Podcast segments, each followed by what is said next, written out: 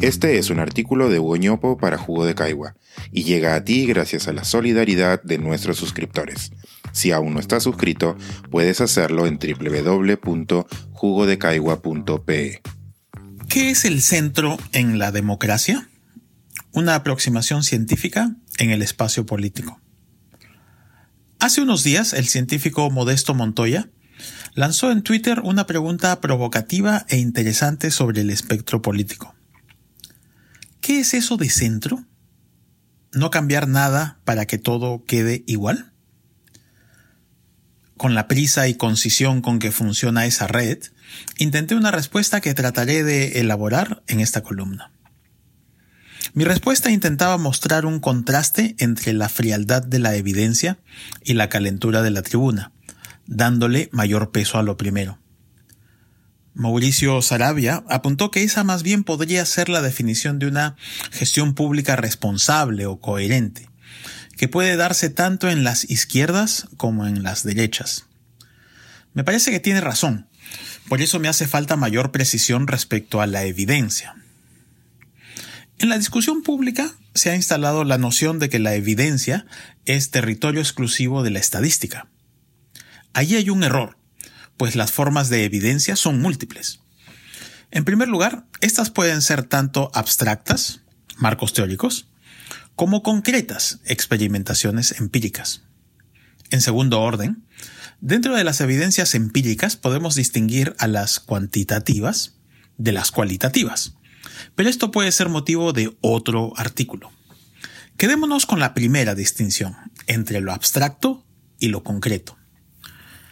Esto nos ayuda a precisar una definición en la que las posiciones de izquierda o derecha tienen mayor peso en sus marcos teóricos, mientras que las de centro ponderan más las evidencias empíricas sobre lo que funciona y lo que no.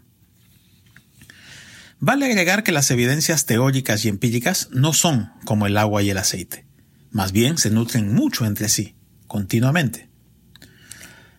Esta distinción permite concluir algo obvio, pero que trajo mucha confusión en las redes por varios días.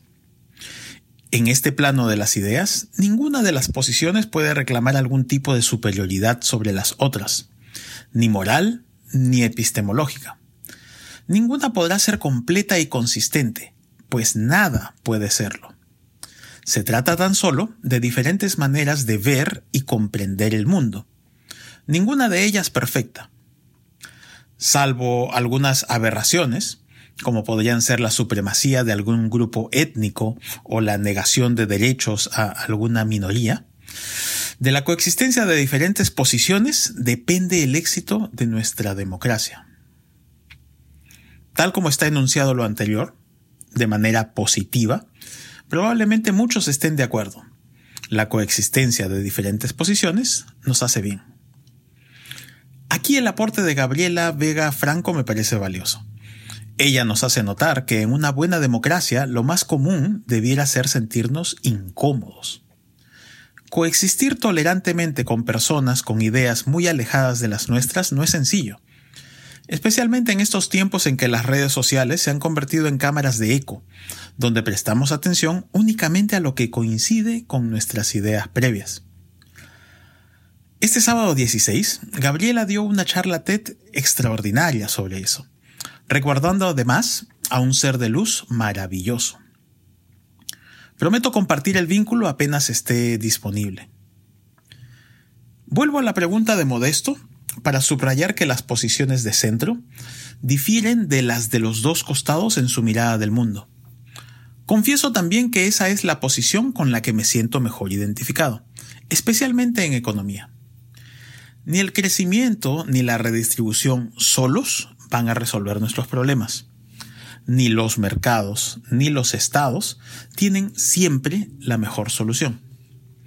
Así, por ejemplo, para la asignación de la mayoría de los bienes y servicios de uso cotidiano, creo que los mercados funcionan muy bien. Pero para la satisfacción de derechos como la salud y la educación, creo que se necesita una mayor participación del Estado. En estos temas económicos, la profesión viene cambiando gracias al esfuerzo de una comunidad de investigadores, que tratan de revisar los fundamentos y de incorporarlos en los nuevos libros de texto.